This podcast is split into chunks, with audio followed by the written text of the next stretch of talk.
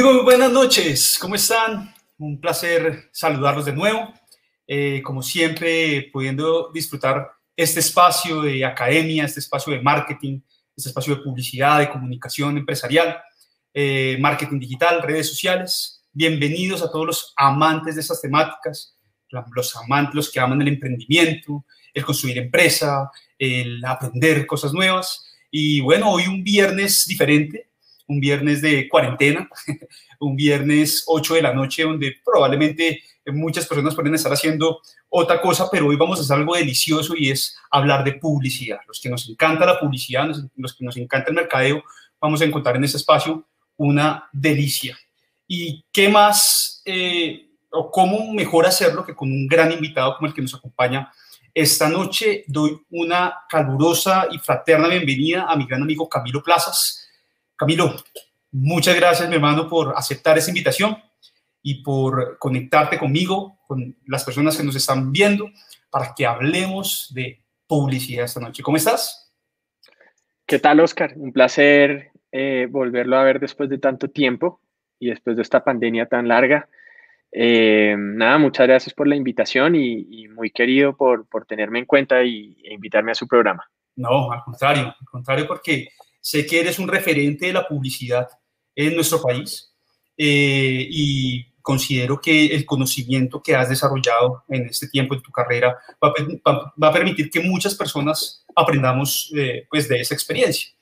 Eh, contémosle a las personas que están viendo este live de manera directa o los que van a verla después quién es Camilo. Pero antes, los que estén en Facebook, pásense a YouTube para que podamos interactuar con nuestro invitado, para que le podamos hacer preguntas, para que podamos eh, enviar un saludo. Entonces, eh, pásese por YouTube, fíjese que hay un link que eh, dejé en, en, la publicación de Facebook. Simplemente haga clic en el link y ahí ya va a poder eh, encontrarnos, ¿vale? Siempre por YouTube para que estemos en contacto. Fíjese que ahí ya nos están saludando, Jorge. Muchas gracias. ¿Quién es Camilo Plazas? Cuéntale a las personas que no te conocen o que tal vez eh, no, no por, el momento no saben quién, es, quién eres. Pues, eh, ¿quién, ¿quién, es Camilo Plazas? Bueno, eh, Camilo Plazas em, es el papá de Mariana y de Julieta, mis dos santafereñas hermosas, em, el esposo de María Luisa, que no es de Santa Fe desafortunadamente, no, no hay mujer perfecta. Em, hijo de, de, Juanita y de Edgar. Em, y un apasionado por, por, por, la publicidad, por el marketing, eh, por, por los temas digitales de tecnología. Y, nada, llevo 20 años trabajando en, en, el gremio. Empecé mi carrera en Le Burnett y estuve ahí siete años en, la oficina de Bogotá, tres años en la oficina de Madrid. Luego me fui para DB México, estuve tres años allá. Em, luego estuve en una agencia local em, eh, que se llama ID Interactive. Estuve durante tres años ahí también. Luego pasé a Mediacom como director digital regional por tres años y, y ahora estoy en Low, en Mullen Low, como, como Chief Innovation Officer y ya llevo casi dos años. Entonces estuviste en Bogotá, Le Burnett, ¿y qué, qué cargo desarrollaste? ¿Empezaste? ¿Con cuál empezaste? ¿En qué, en qué, en qué área? Yo empecé como trainee en cuentas. Ese fue mi primer cargo. Era ejecutivo de cuenta en McDonald's. Manejaba la cuenta de McDonald's, ahí la manejé de hecho mucho tiempo. Fue una cuenta con una escuela muy, muy, muy chévere. Aprendí, eh, pues es una escuela que a uno le ayuda a entender de merchandising, de marketing, de la importancia de las emociones en la experiencia del cliente, eh, una cuenta pues definitivamente ideal para, para, empezar en este gremio, creo yo, en este mundo. Fantástico. Y después del área comercial, eh, bueno, estabas de, ejecutivo, bueno, la, parte comercial. Ahí, exacto, estuve en toda la parte de cuentas, eh, ahí pasé a ser director de cuenta cuando tenía como 24 años más o menos, porque arranqué muy chiquito. De hecho, la mitad de la carrera la estudié de noche Sí, yo eh, por eso, porque, porque pude entrar en, en, en Leurnet y pues era una oportunidad eh, espectacular. Y de ahí, eh, pues empecé a tener como curiosidad por los temas digitales y me fui a, a hacer un máster en, en, en, España, en el Instituto Europeo de Diseño, en Marketing Digital. y paralelamente trabajé en la oficina de Leurnet Madrid, entonces fue una, una experiencia muy interesante porque pues fue muy complementaria en ese momento. Mientras iba eh, aprendiendo en el máster, iba aplicando en la agencia y, y, pues fue muy chévere porque tuve la oportunidad de, de, pues de, a los tres meses me contrataron, me dijeron queremos que se quede y me quedé por tres años en Madrid. Fue una experiencia espectacular. Buenísimo. Madrid, Ciudad de México, eh, bueno, Bogotá. Y, Exacto. ¿Cuál de las tres? ¿En cuál te quedas? ¿Para vivir, para trabajar? Yo creo que las tres tuvieron cosas muy interesantes, pero pues yo soy un amante de Madrid, amo esa ciudad. Eh, es una ciudad en la que uno puede caminar mucho, en la que uno puede, em, em, no sé, uno se siente una libertad muy grande en general, entonces eso, pues definitivamente es una ciudad ideal para vivir, creo yo. Buenísimo. Bueno, sé que en The Urnet seguramente trabajaste con Juan Carlos Ortiz, ¿cierto? Sí, Juan Carlos, pues sin duda alguna es de las personas que yo más le aprendí en mi vida. Puedo decir que con mucho orgullo que es mi mentor eh, en, el inicio de mi carrera, una de las personas a las que más le, he aprendido. Eh, Juan Carlos, pues fue la verdad una persona que me tendió la mano, no solamente en Leurnet, sino después en DB México, cuando me invita a ser parte de, del, equipo en DB México eh, como director digital. Y, pues la verdad yo estoy infinitamente agradecido con Juan Carlos. Buenísimo. Para las personas que de pronto no conocen a Juan Carlos Ortiz, eh, podríamos decir que fue o hizo parte del equipo creativo, si no fue el gran creativo, del, del primer comercial que Colombia eh, ganó un, gran premio en creatividad publicitaria, que fue un León de Oro en Cannes. Eh, ¿Recuerdas con qué comercial? Así es. ¿Cuál fue ese primer comercial para Colombia? Claro, con el comercial de Caspa, que seguramente casi todos los que estamos acá recordamos seguramente que fue el, el donde hay un tipo con mucha caspa en el hombro y alguien la confunde con la cocaína y hace el, el gesto de, de, aspirarla. El tipo no, no, aguanta las ganas y se le acerca y aspira, aspira esa caspa pensando que es cocaína y al final sale un copy fantástico que dice eh, la droga es adictiva. La cocaína es adictiva, muy adictiva. Es adictiva, muy adictiva, presidencia de la República. Ese, ese fue el primer eh, león de oro para la publicidad colombiana. Cuenta muy bien usted los comerciales, Oscar. Pero pues que imagínese la escuela en que venimos. Eh, Camilo eh, hizo parte de la, promoción mía en la, universidad donde, pues, donde hicimos nuestra carrera en publicidad. Recuerdo que Camilo tenía algunas clases en las mañanas, pero eran pequeñas, eran pocas. Y recuerdo que eso era media clase y corra, corra para, para tu trabajo, me recuerdo, en, la agencia. Sí, yo siempre trataba de meter una clase de 7 a 9, ah. por lo menos, para, para por lo menos, eh, digamos, tener el fin de semana un poco más libre y que no me quedara tan pesado, que las noches no quedaran tan pesadas. Eh, entonces siempre, más o menos a las 8 y 50, yo siempre salía volado para poder llegar a las 9 a la agencia. Y, pues nada, fue, fue, una muy buena experiencia haber tenido esa oportunidad. Claro, yo siempre les recomiendo a, los estudiantes, eh, tú, sabes que yo trabajo en la academia, tengo la oportunidad de tener muchos estudiantes que eh, pues son muy jóvenes, no tienen hijos y probablemente yo les, decía, pues yo les digo, oiga, aproveche este tiempo, bien, está muy bien el, socializar, el disfrutar un hueco, en quemar etapas, pero si tiene la oportunidad de ir a una agencia, aprender, si es el caso así no le paguen, pero regalarse un tiempo, eh, eso va a ser valiosísimo porque usted va a terminar su profesión y va a tener experiencia por encima de otros profesionales. Es lo que yo normalmente le recomiendo, que se aprende mucho.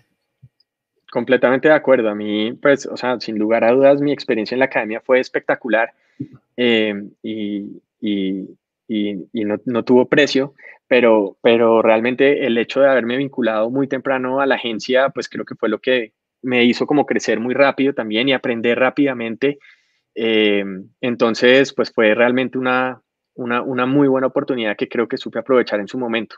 Súper. Bueno, ya trabajaste con Juan Carlos Ortiz. Eh, él tiene un libro que quiero recomendarles. Bueno, tiene ya varias versiones.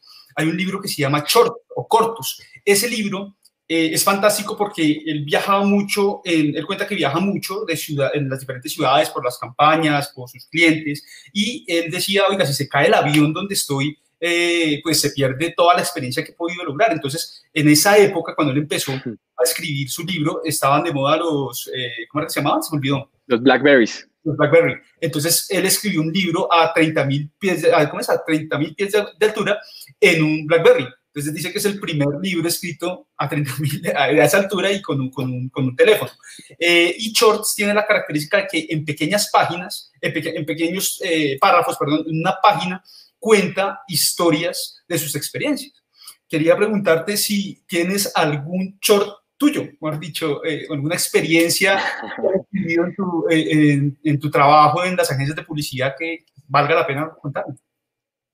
No, pues la verdad es que en este, las cosas que a uno le pasan en este, en este gremio son, en esta industria son espectaculares por lo que uno está con tantas industrias. Un día es de carros, otro día es de retail, otro día es de, eh, no sé, papel higiénico, al otro día estás vendiendo un champú, al otro día estás vendiendo unos, unos relojes muy finos. Eh, entonces, como que al fin y al cabo uno le pasan muchas cosas. Yo creo que, eh, pues digamos, experiencias, las que uno quiera, voy a contar algo un poco chistoso aprovechando que es un viernes, pero una vez cuando estábamos trabajando en Kellogg's, nos, nos habíamos ganado la cuenta regional en DDB y una de las primeras campañas era para Special K. Y, con Special K, pues obviamente todos los clientes eh, estábamos en México y pues casi todos eran mexicanos y había una colombiana, que era la, la cliente directo. Y fue algo muy chistoso porque nosotros en ese momento estábamos llevando una campaña, Special K iba a lanzar una, una innovación que se llamaba polka dots, que eran pepas, en, siempre que uno metía la cuchara salía pues siempre una pepa de una fruta. Okay. Entonces, eh, pues resulta que pepa para nosotros es una cosa y para los mexicanos es eh, el órgano femenino. Entonces, cuando empiezo yo a contar y toda la campaña se basaba en un, en un mapping. Entonces, em, cuando yo empiezo a presentar la campaña, entonces, bueno, vamos a ver en el edificio y lo primero que vamos a ver es una pepa gigante. Una pepa muy grande. Y claro, yo empiezo a ver que la gente me empieza a abrir los ojos. Dios mío, porque estoy diciendo qué está pasando. Y de pronto entra otra pepa y se empiezan a cruzar. Y cada vez salen más pepas y pepas y pepas y pepas. Y vamos a ver cómo todas esas. Y claro, pues obviamente ellos empezaron a entender, pues empezaron a reír. Y yo decía, pero ¿qué estoy contando? Esto no es chistoso, es algo trascendental en la campaña. Entonces la, la cliente que era colombiana me paró y me dijo, Cami, para un segundo. Tengo que hacer una aclaración. Pepa para nosotros es punto, una bola. No es nada lo que ustedes están imaginando. Y pues los mexicanos que son, pues que juegan mucho con el doble sentido, pues obviamente eso, eso fue algo totalmente inolvidable. Fue, fue muy chistoso y algo que todavía hay veces me saludaban y me decían, quiero Pepa. Entonces, Care Pepa. Fue algo muy divertido. Oiga, buenísimo, qué buena anécdota. Fantástico. Te he visto de jurado en varios concursos de creatividad, ¿cierto? ¿En cuáles has estado? Pues mi primera experiencia como jurado em, fue acá, en, en, ese momento eran los premios NOVA, y en los premios NOVA primero tenían jurados locales. Y, ¿Perdón? esos eran para estudiantes, ¿no? En, alguna época. No, era... Era, de la industria, tenía su, su, sección estudiantes, pero en los premios NOVA, entonces eh, en ese momento había un director creativo que faltó a la agencia y por cosas de la vida me, llama, me llamó en ese momento Juan Carlos Ortiz y me dijo, váyase usted ya a ser el jurado de, de, de eso, y era digital, cuando pues digital lo único que se presentaban era prácticamente banners. Fue una experiencia increíble y, era chistoso porque en ese momento pues uno votaba por sus piezas también y entonces uno votaba por las de, en ese momento Logo, DB o la que fuera y, y pues entonces era un juego político ahí como de a ver uno cómo eh, eh, jugaba sus cartas y pues yo en ese momento tenía, no sé, 25 años, entonces fue una experiencia muy, muy enriquecedora, pero después tuve oportunidad de ser presidente del jurado en Young Lions, eh, fui presidente del jurado también en Wave Festival, Em, fui jurado también en, en, el Círculo de Creativos de México, eh, también en la parte digital. Em, he sido jurado de los, de los premios IAB Mix en México. Em, ah, también en el Ojo Iberoamérica varias veces. Creo que han sido por lo menos cuatro veces que he sido jurado en, festivales en, de Loco América. ¿Cómo le va a Colombia, a nuestros, publicistas, comparados pues con, el resto del mundo? ¿En qué somos fuertes los colombianos en creatividad publicitaria?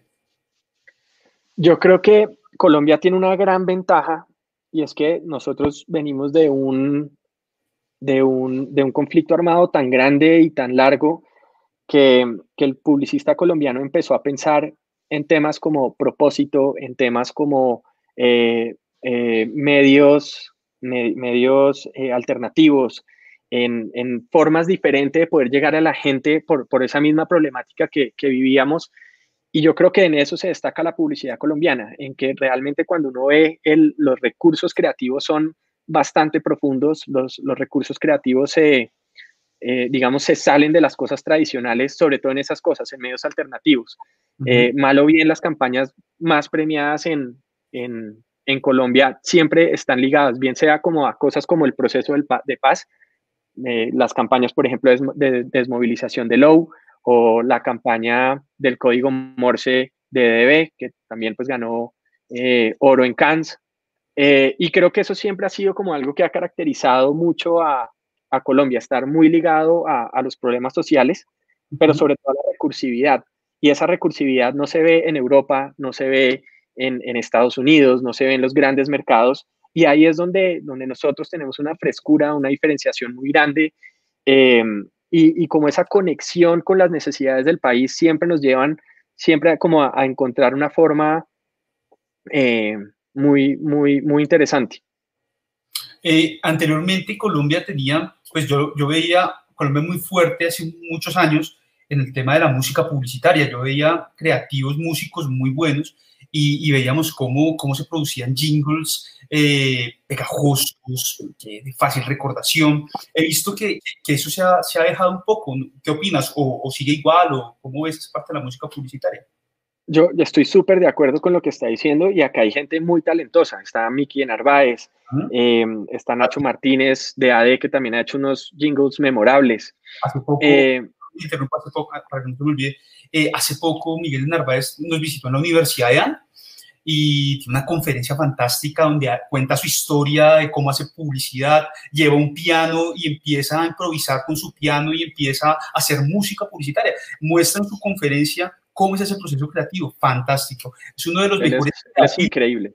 Generando música para las marcas. ¿Sí? Y es muy probable que los jingles que hemos escuchado, que reconocemos, las cortinillas de los programas, de las emisoras, de los, de los canales de televisión, hayan sido por Miguel Narváez y su equipo.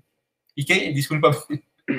Eh, no, yo creo que pues definitivamente el tema de los jingles, no sé por qué se volvió un recurso de alguna forma como olvidado por las marcas. Eh, eh, se, ha enfocado un poco más en, el tema como de iconos sonoros. Eh, y, la verdad es que eso, eso es, es, yo creo que sí es un error.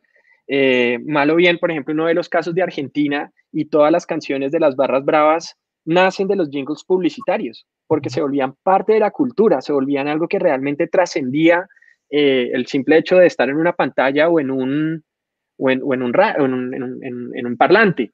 Entonces, eh, yo creo que sí, esa, es un, no sé por qué se perdió ese recurso, no sé realmente que no, no, no, tengo como una explicación técnica de qué ha pasado, pero sí me parece un error que la industria publicitaria haya olvidado eso. Hay pocas marcas que en la actualidad lo hacen. ¿Cuál es una marca que los utiliza mucho? Por ejemplo, con Frutiño.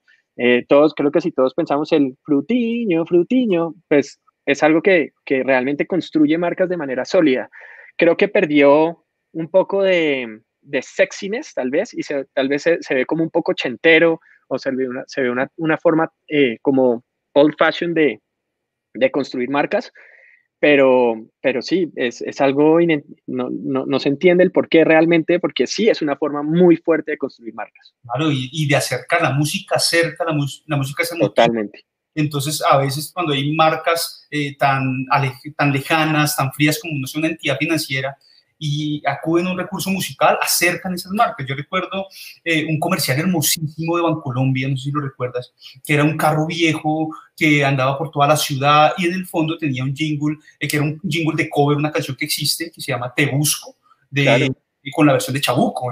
una, campaña, una campaña hecha por, por DDB en su momento, un comercial absolutamente muy bien ejecutado. En, si no estoy mal, lo filmó Director. Eh, y fue una pieza absolutamente espectacular y, y pues la, la, música yo creo que sí se sigue usando, o sea, la, la, música sigue siendo un recurso, pero no el jingle como tal. Eh, aquí eh, Carlos Agudo, por ejemplo, recuerda, pues todos nos, nos, acordamos de Con mis gudes soy feliz.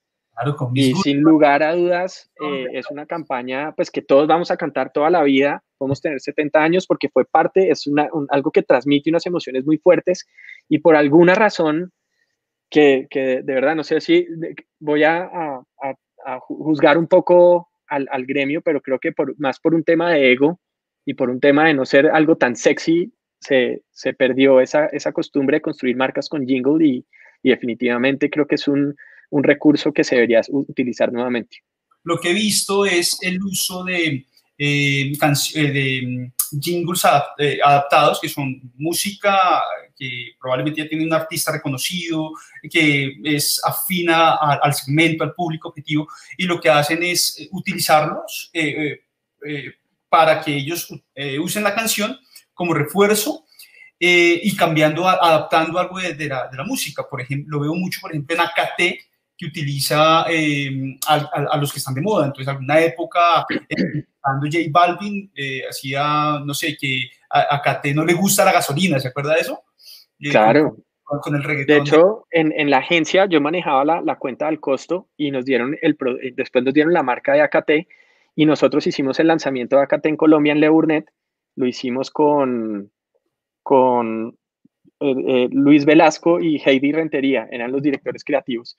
Y fue muy chistoso porque en su momento eh, lo lanzamos con, con, la, con, con los Reyes.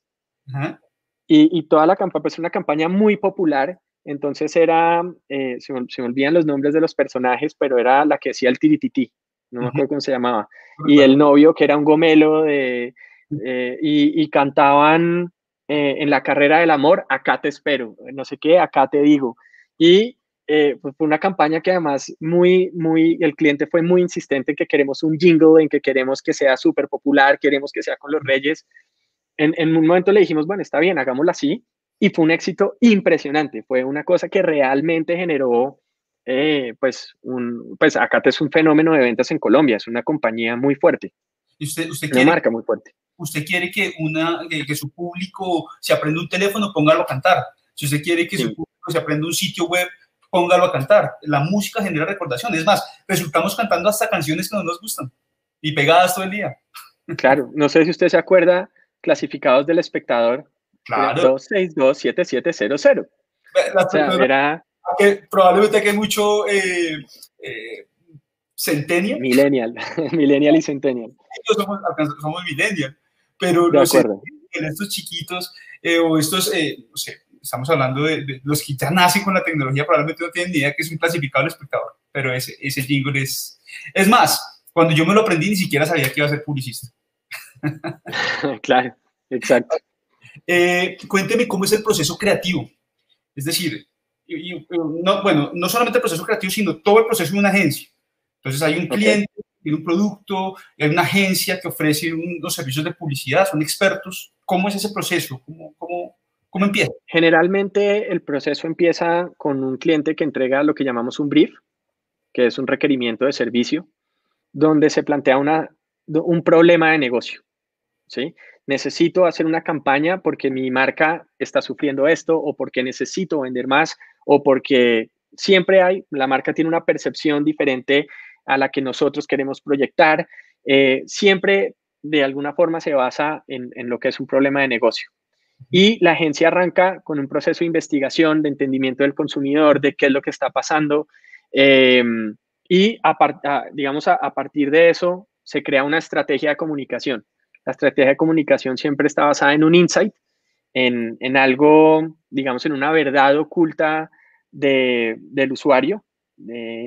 Eh, digamos, la forma de, saber qué es un insight es, por ejemplo, cuando uno piensa en Andrés López, cuando uno dice, eh, la mamá le decía, esto no es un hotel, ¿sí? Eso es un insight, ¿sí?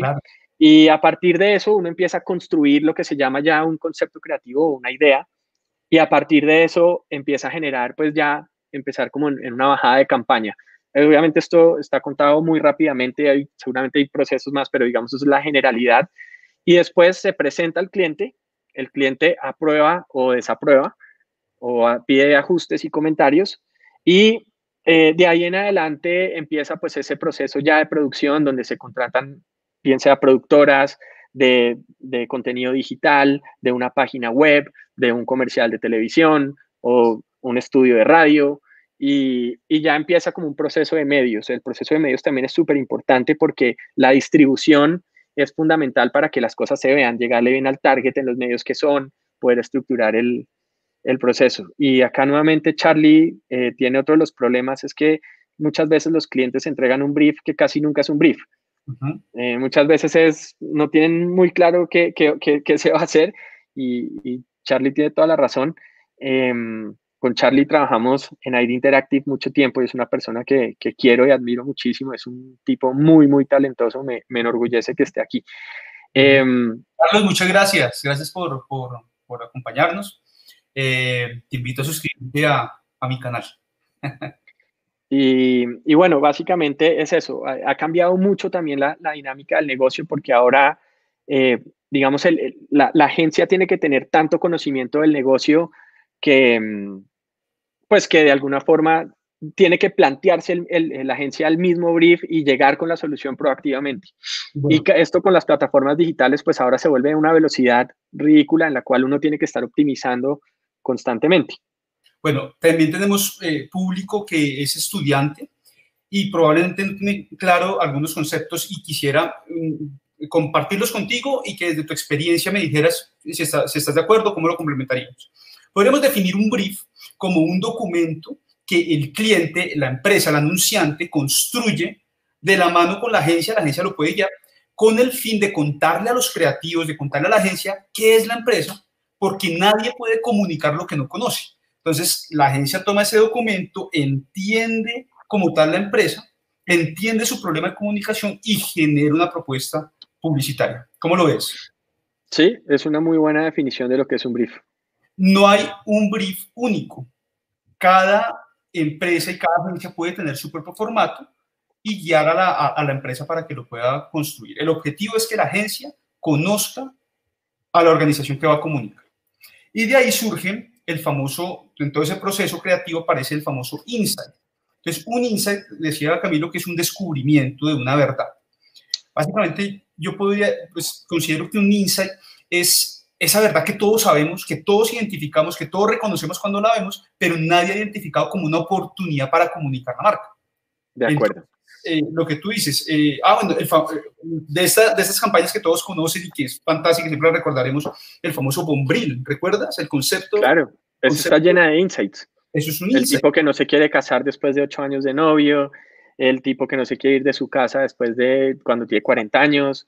Claro, esos son insights y son verdades ocultas dentro de la vida de la gente. Claro, entonces el, el brief le dice es un producto que dura mucho entonces ahí es donde empieza el creativo a identificar, bueno, ¿qué dura? ¿Qué son las cosas que adicional a una esponja dura? Y que todo el mundo sabe que dura mucho. Una persona que a los 40 años no se ha ido de la casa de los papás, una, un noviazgo de 10 años, entonces eso es una situación bombril porque dura mucho. Es ahí el insight, es ahí el concepto creativo. ¿Cierto? De acuerdo. Completamente de acuerdo. Fantástico, súper. ¿Cómo gana dinero una agencia de publicidad? ¿Cómo cobra? De, la, las, se trabajaba con el famoso eh, porcentaje agencia. No sé cómo, cómo, se, cómo se trabaja ahora. El 1765, que eso ya no se ve ni en los sueños, desafortunadamente. Em, hoy, hoy se trabaja mucho por el modelo de FI.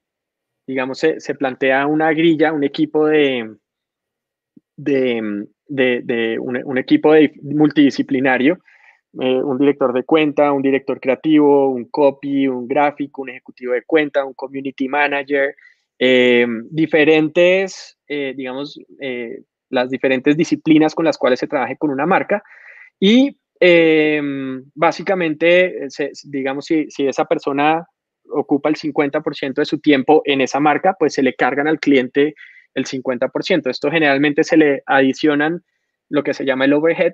El overhead son los gastos administrativos de funcionamiento de una compañía, la compra de computadores, el arriendo, el agua, el teléfono, la papelería, todos esos, esos costos asociados al funcionamiento de la agencia y se le cobra un markup. y pues obviamente esto proporcional al, al salario de cada, de cada funcionario. Fantástico, ok. Eh, ¿Cómo era anteriormente ese porcentaje? ¿Cómo, cómo, porque creo que de ahí también parte ese concepto de lo que la gente conocía como ATL versus BTL, ¿no?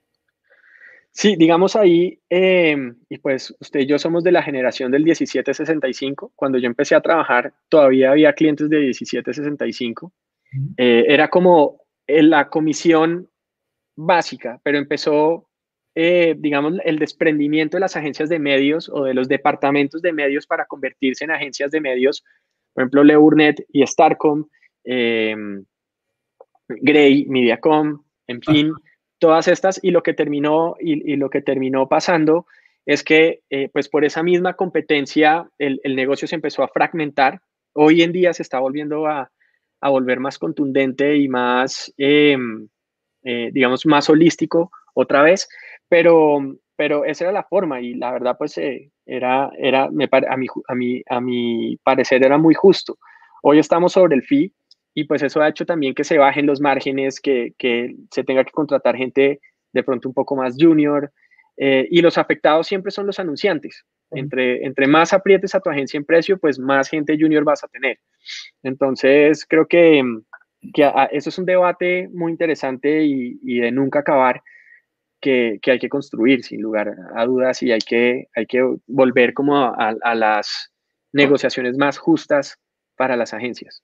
E, exacto. Mira que eh, para los que no, no conocían, ese porcentaje de comisión partía del presupuesto que las marcas tenían para los medios de comunicación, principalmente los medios masivos de comunicación. Entonces, ¿qué presupuesto tenías para televisión, para radio, eh, para prensa, para publicidad exterior? Que no podría entrar ahí y claro. de eso. Incluso las cosas de producción. Si uno mandaba a hacer un comercial, el comercial, la, la producción, se le cobraba esa comisión. Pues si había, el, comercial cobraba, se, se costaba 10 pesos, pues se le sacaba el 17.65 de comisión. Eso era para la agencia. Exacto. Y ahí partían también algunas actividades de comunicación que no tenían o no, no, no se, eh, no se llevaban en los medios eh, masivos, pues, en los famosos medios de comunicación masiva, sino que se hacían en otro tipo de medios alternativos. Entonces aparecía una línea contable, esa línea contable decía lo que está por encima de la línea es a lo cual nosotros le ganamos dinero, la agencia, y lo que está por debajo de la línea es eh, estrategias de comunicación que de esa línea contable no entra dinero para nosotros porque no es un porcentaje. Eh, no, no, hace parte del porcentaje de los medios masivos de comunicación. Esa es la famosa línea ATL-BTL, above the line, above the line. Pero eso era en otra época. Hoy muchas agencias hacen un, eh, un trabajo que en algunos casos que ya también ya, ya ha pasado como tal ese concepto del famoso 360 o que básicamente ofrecen absolutamente todo lo que el cliente necesita y cobran por todo. Eh, ¿Es así o me equivoco?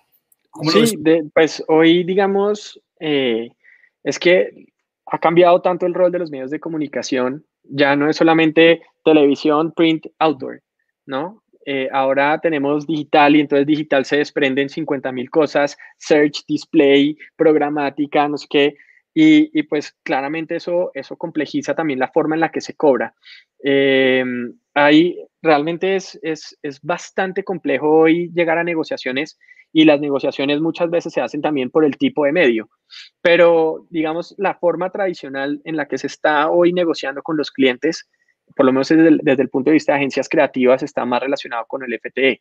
Em, hay, hay mucho, en digital todavía se, se, cobran comisiones porque tienen un proceso de optimización. Entonces, si uno quiere tener un, pro, por ejemplo, estar en Google, pues uno obviamente tiene que tener una persona que esté optimizando en Google. y, y, esa persona necesita estar, em, eh, pues, eh, eh, optimizando constantemente las, las campañas de, de AdWords, por ejemplo. Bueno, fantástico. ¿Qué crees que venga para la publicidad ahora? Eh, ¿Qué retos tenemos nosotros en, eh, como tal en, la industria con todo esto que, ha surgido, con el nuevo panorama eh, mundial eh, con esto del COVID? ¿Cuál crees que sea un reto para las agencias de publicidad ahora? Yo creo que el principal reto, yo creo que son tres retos principalmente. El primero es experimentar. Hay que experimentar aún más y, realmente hay que lanzar un website en tiempo rápido, en tiempo récord, eh, empezar a ver cómo le va. Si no le va, lo apagas y si no te funciona ese website, listo, crea otra cosa que, que creas que te puede funcionar. Es, eso es lo que está pasando hoy en día. Eso es lo que realmente, eh, donde tenemos que, hacia donde tenemos que migrar eh, como, como gremio, ser mucho más experimentales, ser, eliminar la burocracia, ser capaces de, de ejecutar las cosas mucho más rápido. Eh, y creo que el, el, segundo punto tiene que ver con la velocidad. O sea, hoy las cosas que, pues hoy uno, uno hace un comercial mucho más rápido con el celular, con eh, cámaras mucho más sencillas. Eh, y, el tercero, que creo que es el más importante, es el conocimiento del negocio. Creo que la, muchas veces las agencias dejaron de conocer tanto el negocio del cliente, lo cual hizo que, que se perdiera un poco esa, ese respeto por la agencia y donde se empezó a perder el valor de una agencia de publicidad que se está recuperando, eh, creo yo, desde los últimos años, precisamente por eso, porque se volvió a conocimiento de data, a conocer el consumidor, a realmente entender cuáles son los dolores del cliente y del negocio. Y entre más uno conozca el negocio del cliente, más tiempo va a tener sus clientes eh, dentro de su agencia. Claro, de todas formas hay que saber, el cliente que está en agencia es cliente que en algún momento se, se tiene que ir también. A veces eh, muchas agencias eh, se quedan con un cliente y se les va y se, se, caen porque pues se acostumbran a vivir de ese cliente y pues ese, eh, hay que buscar la manera también de que la agencia tenga esa capacidad de respuesta y de, y de poder em, no depender de, de, algunos clientes únicos, sino pues poder distribuir su canasta. Hay preguntas de nuestros invitados. Vamos a ver, porque yo la veo un poco compleja la pregunta. Me gustaría preguntarte cuál es para ti la clave para generar propuestas que sean innovadoras y compatibles con la identidad de la marca. Pues yo creo que, que es la unión de dos cosas. Es uno, estar en modo observación todo el tiempo, estar aprendiendo, leyendo, mirando qué es lo que pasa, como tener los ojos muy, muy abiertos. Y eso con un gran conocimiento del negocio y ser capaces de juntar, como las pepas que decíamos ahora, ser capaces de juntar esas dos cosas eh, para que realmente eh, uno sea capaz de, de, generar pues, soluciones de negocio que sean importantes desde el punto de vista de la identidad de marca, pero que sean relevantes para el consumidor. Fantástico. Igual creo que aplica la respuesta para la pregunta de Daniel. ¿Cómo generar ideas innovadoras? Creatividad. Eh, estrellándose practicando, ejercitando el músculo. Yo creo que eso es dándole y dándole y dándole y dándole hasta que lo que les decía ahora es, eh, se saca una idea, funcionó, listo, sigamos por ese camino, mejorémosla, estar en un proceso de mejoramiento continuo. Yo siempre, siempre cuento una historia cuando empecé a trabajar con agencias, a mí me encantaba, pero yo me frustraba, porque yo decía, esta gente con la que yo trabajo son tan creativos, se le ocurren tantas cosas y, y, yo, por más que me guste, a mí, yo siempre cuento que lo más creativo que se me ocurría a mí era los niños son el futuro de Colombia, fue lo más creativo que a mí se me, se me ocurría. Pero me di cuenta que es como tú dices, la práctica, generar ideas, pensar en ideas, eh, ese hábito de creatividad ayuda a que las personas pues eh, puedan desarrollar ese, ese sentido. Es algo con lo que todos nacemos, todos hemos sido creativos en algo alguna vez, pero con la práctica lo vamos, lo vamos desarrollando. Eso, eso que usted dice es muy cierto. Todos somos creativos. Todas las personas son creativas. Eh, de hecho, eso, eso, ha sido como un error de las agencias en que solo los creativos pueden pensar en creatividad y entonces el ejecutivo de cuenta no, el community manager no. Yo creo que una agencia tiene que tener la cultura creativa en todos sus departamentos. Así es. Fantástico. Eh, pregunta. Esto es, tenemos muchas personas que son emprendedoras, normalmente quienes eh, eh, quienes participan en el contenido que yo, que, que yo genero son emprendedores. Eh, ¿Qué podríamos recomendarles a esos emprendedores con respecto a qué hacer mañana? Termina usted de ver y analizar este, este live. ¿Qué podría o qué le recomendamos a esta persona hacer mañana con su marca? Experimentar, definitivamente. Experimentar y tener mucha consistencia en lo que es su marca. La marca es el activo más importante que tiene una compañía. Entonces, es muy importante, bueno, después del talento humano, por supuesto, pero eh, yo creo que hay que estrellarse, hay que experimentar, hay que darle y darle y darle y darle y, vivir en un proceso de mejoramiento continuo. Para mí esas son las dos claves.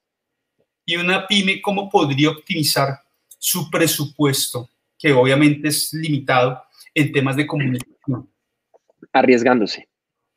Entre más grande sea la idea, más disruptiva, más rápido va a ser el retorno de la inversión. Y una, una marca, pues que yo veo que muchos emprendedores cogen y bajan la imagen de stock y le ponen el logo y ponen exactamente la misma información y crean un post en Facebook. Gran error, porque eso pasa como paisaje. El 95% em, de, la publicidad es basura.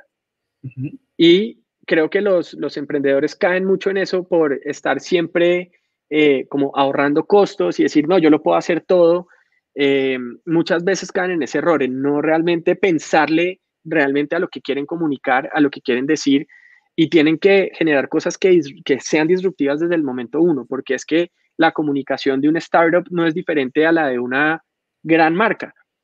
Entonces, una, con más razón, uno, uno como startup tiene que realmente enfocarse en la disrupción.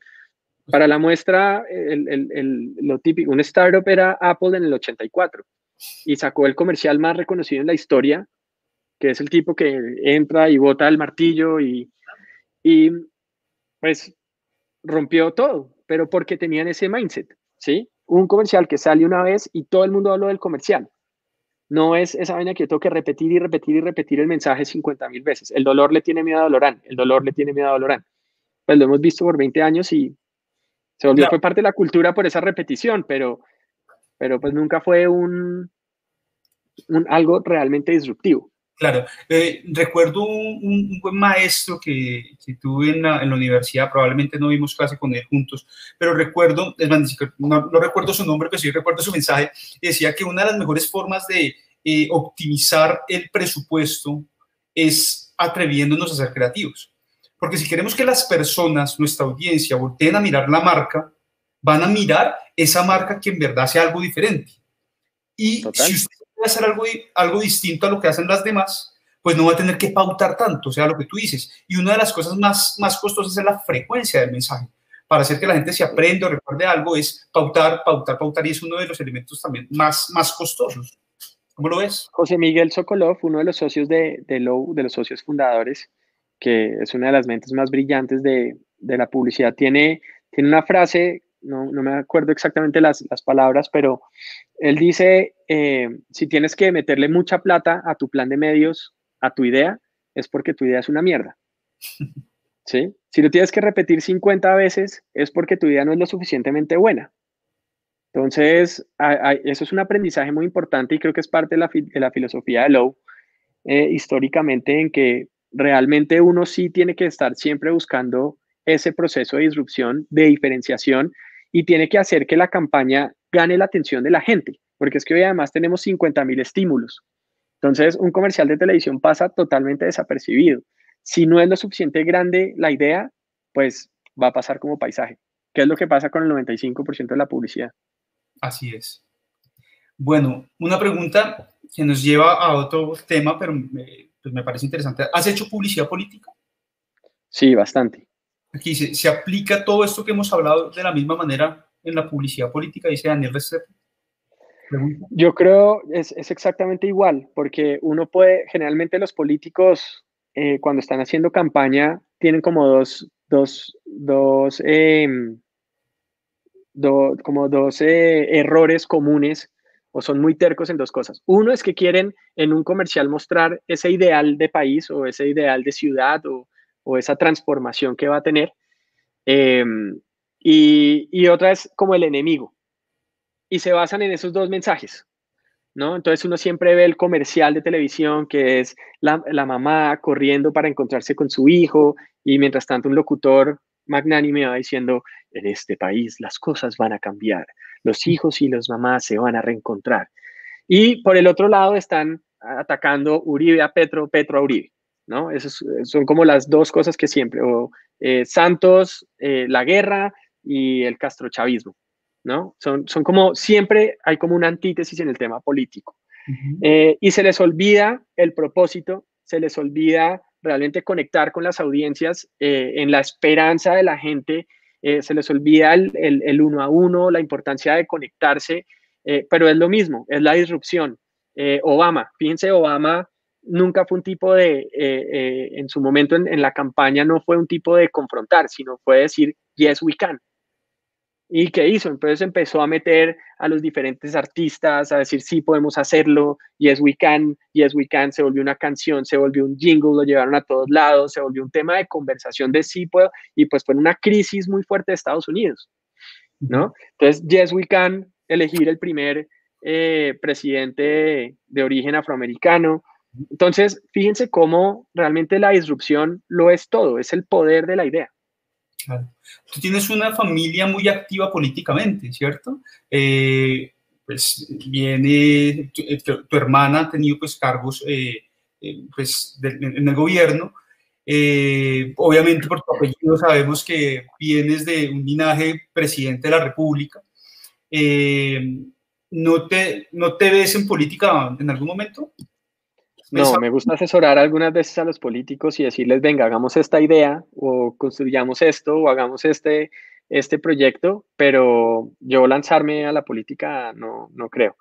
Justo con, con Daniel, Daniel trabaja con, el que, que, nos estaba preguntando, trabaja con Gabriel Santos y con Gabriel Santos hicimos una campaña que fue increíble, eh, pues para nadie es un secreto que yo soy antipetrista, eh, y hicimos una campaña eh, con, unos cartoons donde mostrábamos como esas cosas que había hecho Petro y fue un hit. La, pusimos en las redes sociales y en minutos tenían 500 mil views porque fue una campaña muy agresiva contra Petro. Y esto hizo conocer a Gabriel muy rápidamente. Fue una campaña que fue, eh, utilizamos la, canción de, Roberto Carlos, del amigo, entonces era Gustavo Petro cantándole a, Samuel Moreno y, le decía, tú eres mi amigo del arma, pero ahora que estás en la cárcel, yo siempre te niego. Y era supremamente chistosa y divertida la campaña y pues un hit viral muy rápido la, campaña.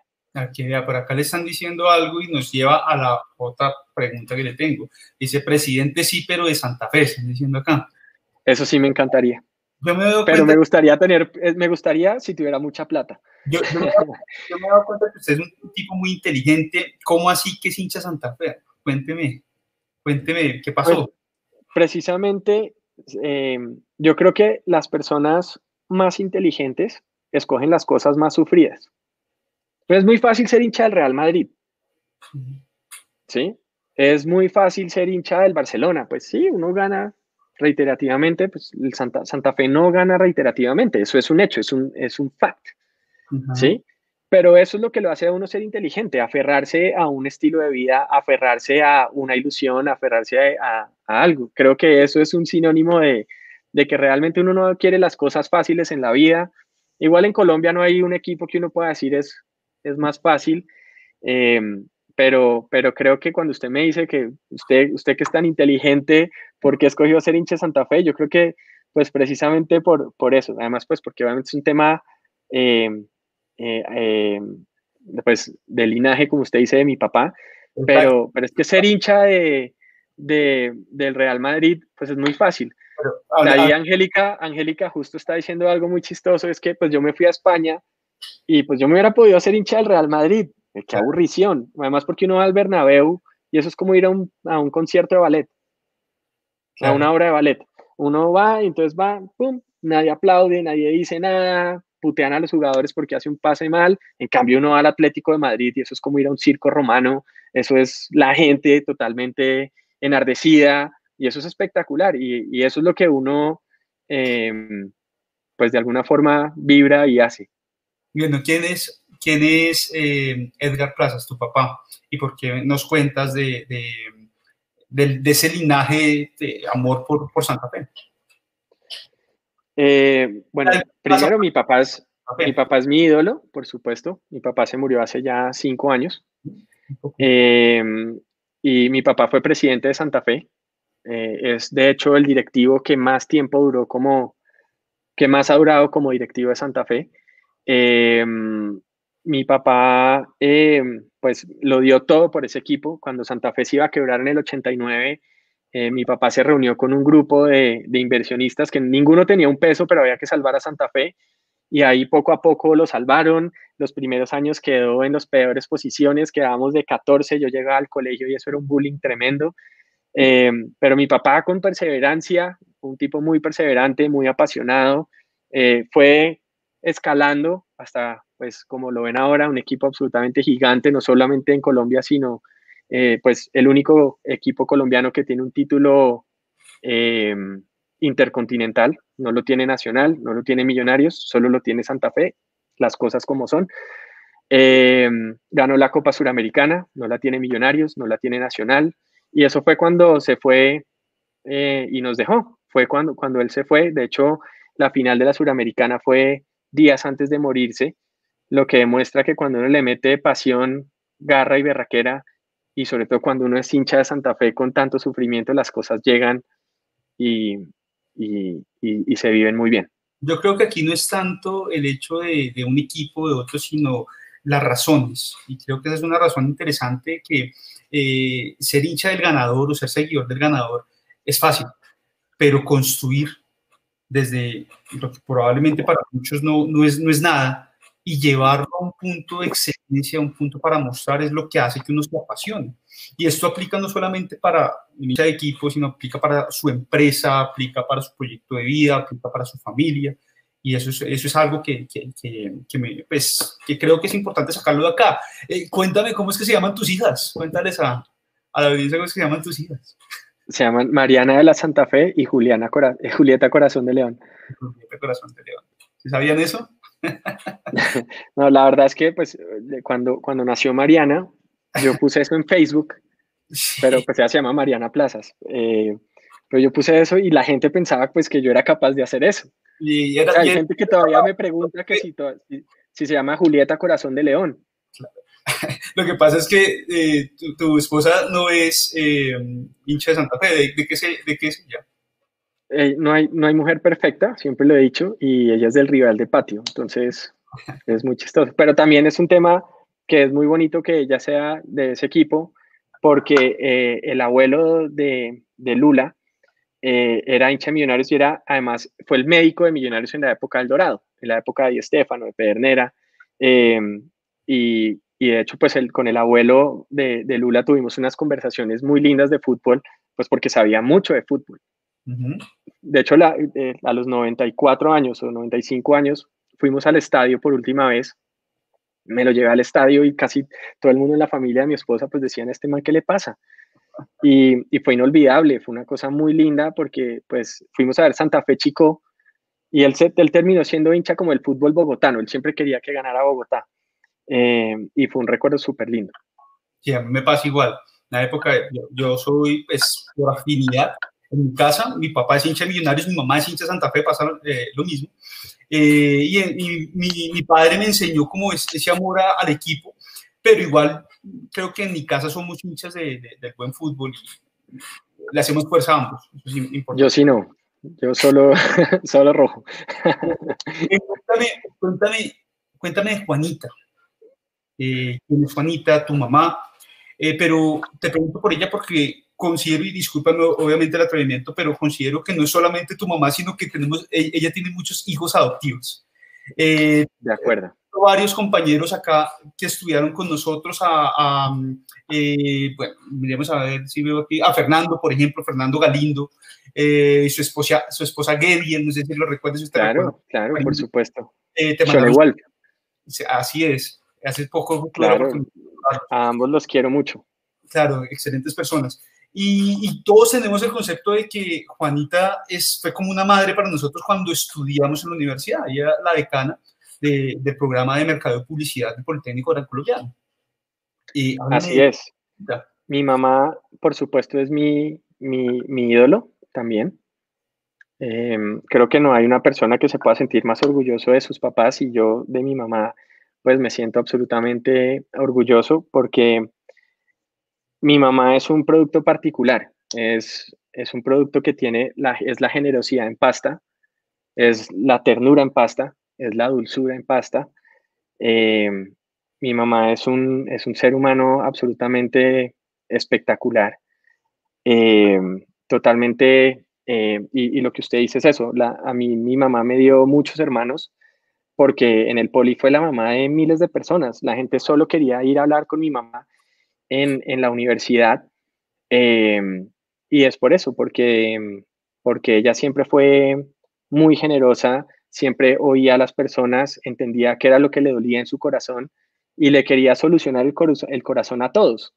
Y creo que a todos de alguna forma nos lo solucionó eh, y por eso uno ve que todavía la gente en la calle se le, se le vota. A mí, eh, pues cuando, cuando alguien sabe que yo soy el hijo de Juanita, pues me, me, me dicen, miren, no sabe lo que es su mamá en mi vida, su mamá me transformó, me cambió.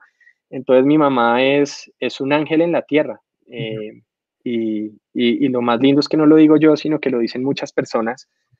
Y, y es eso, es la generosidad, es la ternura, es la dulzura, eh, es la entrega por las otras personas.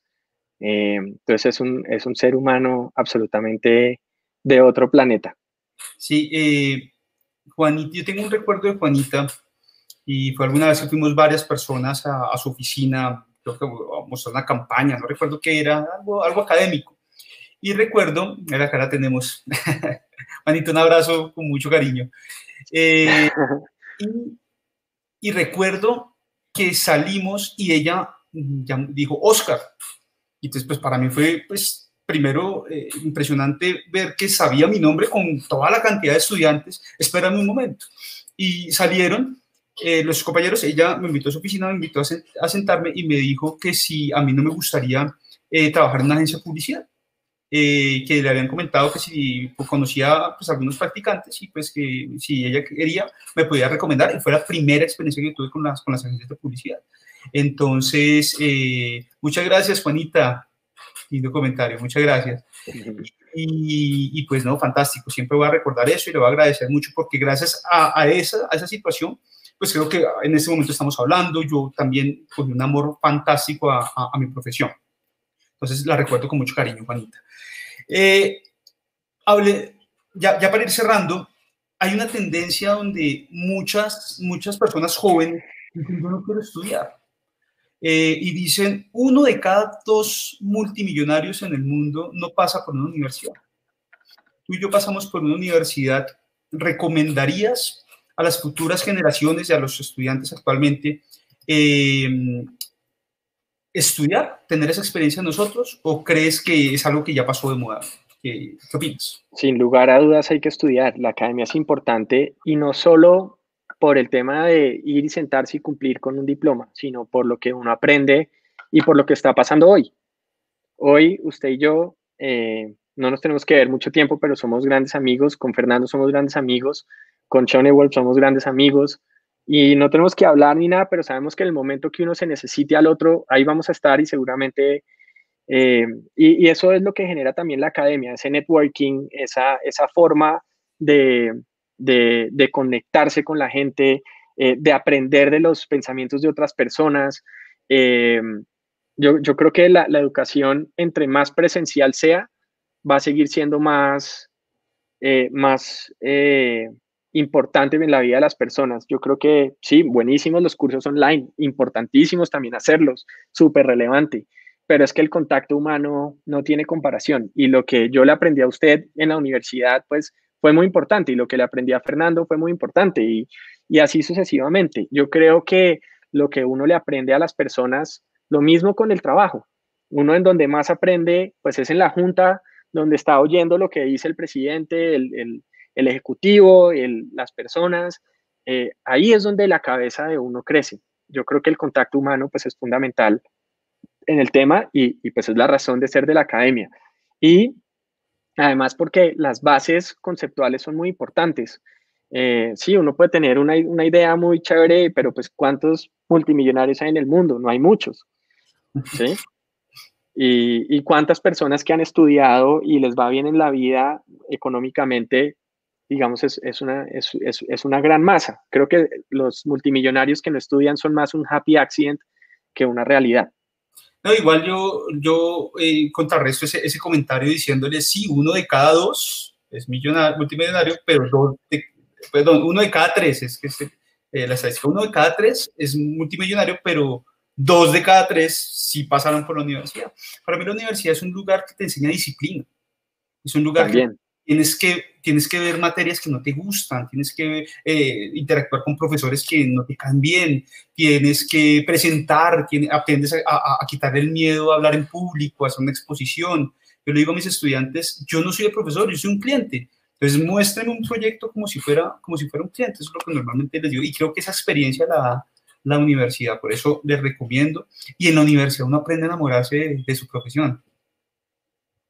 De acuerdo pues yo me enamoré de la publicidad en, en el poli.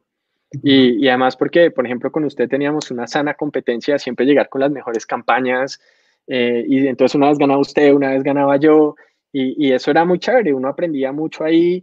Eh, y, y, pues eso fue algo muy interesante, en, yo creo que en la vida de todos. Y además fue divertido. Además la universidad es un momento eh, muy chévere de, de no sé, de, de recuerdos y de cosas que, que no vale la pena dejar atrás. Así es.